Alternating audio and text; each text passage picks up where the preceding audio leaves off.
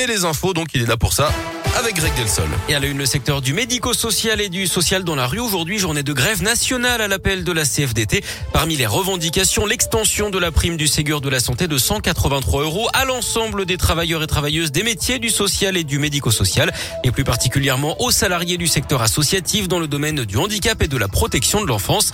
Par exemple, les personnels soignants de la fonction publique hospitalière et des EHPAD. Ils sont concernés par cette prime, mais pas les moniteurs, éducateurs ou les éducateurs spécialisés qui travaillent pour le milieu associatif. Marie-Laure Jette Brevet est secrétaire départementale CFDT Santé Sociaux dans l'Ain. Aujourd'hui, nous demandons l'ouverture de négociations au niveau national pour que soit créée une convention collective unique étendue qui permette l'intégration de cette prime dans les salaires directement euh, de ces professionnels et pour qu'en fait tous les salariés puissent la toucher quel que soit leur secteur d'activité. C'est une revendication très forte puisqu'elle permettrait d'avoir euh, des revalorisations salariales qui soient identiques aux aux autres secteurs et entre autres euh, à la fonction publique hospitalière et qui permettrait aussi d'éviter la pénurie de personnel euh, dans les secteurs associatifs puisque les salariés euh, qui peuvent bénéficier de cette prime dans le public eh ben, préfèrent quitter leur emploi pour aller vers le public. Et un rassemblement a lieu à 13h devant la préfecture de région rue Servian à Lyon. Près de chez nous, 650 foyers toujours privés d'électricité dans l'Ain. Hier soir, après les chutes de neige de la veille, jusqu'à 3000 clients ont été impactés. Les équipes techniques ont eu du mal à accéder à certaines zones à cause justement de la neige sur les routes. Le courant devrait être rétabli dans la journée dans une dizaine de communes du budget. Le procès de deux Dalton renvoyés hier à Lyon à cause d'une rage de dents. Ils avaient été arrêtés mercredi dernier à la Guillotière pour des tirs de mortier d'artifice sur la police.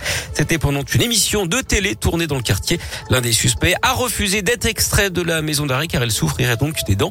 Le procès est renvoyé au 22 décembre. Ils avaient provoqué la panique en criant à la Wagbar dans un supermarché de Saint-Etienne en juin 2020. Un an de prison avec sursis a été requis contre deux hommes de 38 et 52 ans.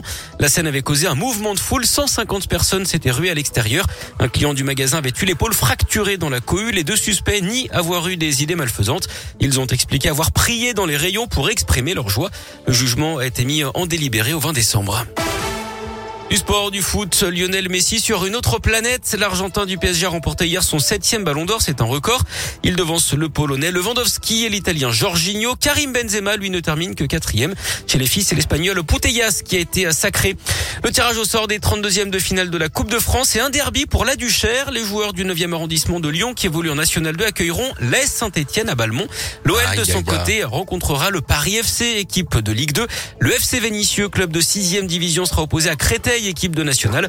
Enfin, le vainqueur du match entre Haut-Lyonnais et Bourgoin-Jallieu, reporté le week-end dernier, euh, accueillera Bastia.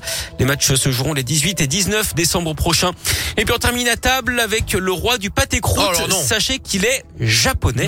Oui, le chef Koei Fukufa a été sacré hier soir à l'abbaye de Collonges, hein, le célèbre restaurant de Paul Bocuse. Il y a d'ailleurs deux japonais sur le podium.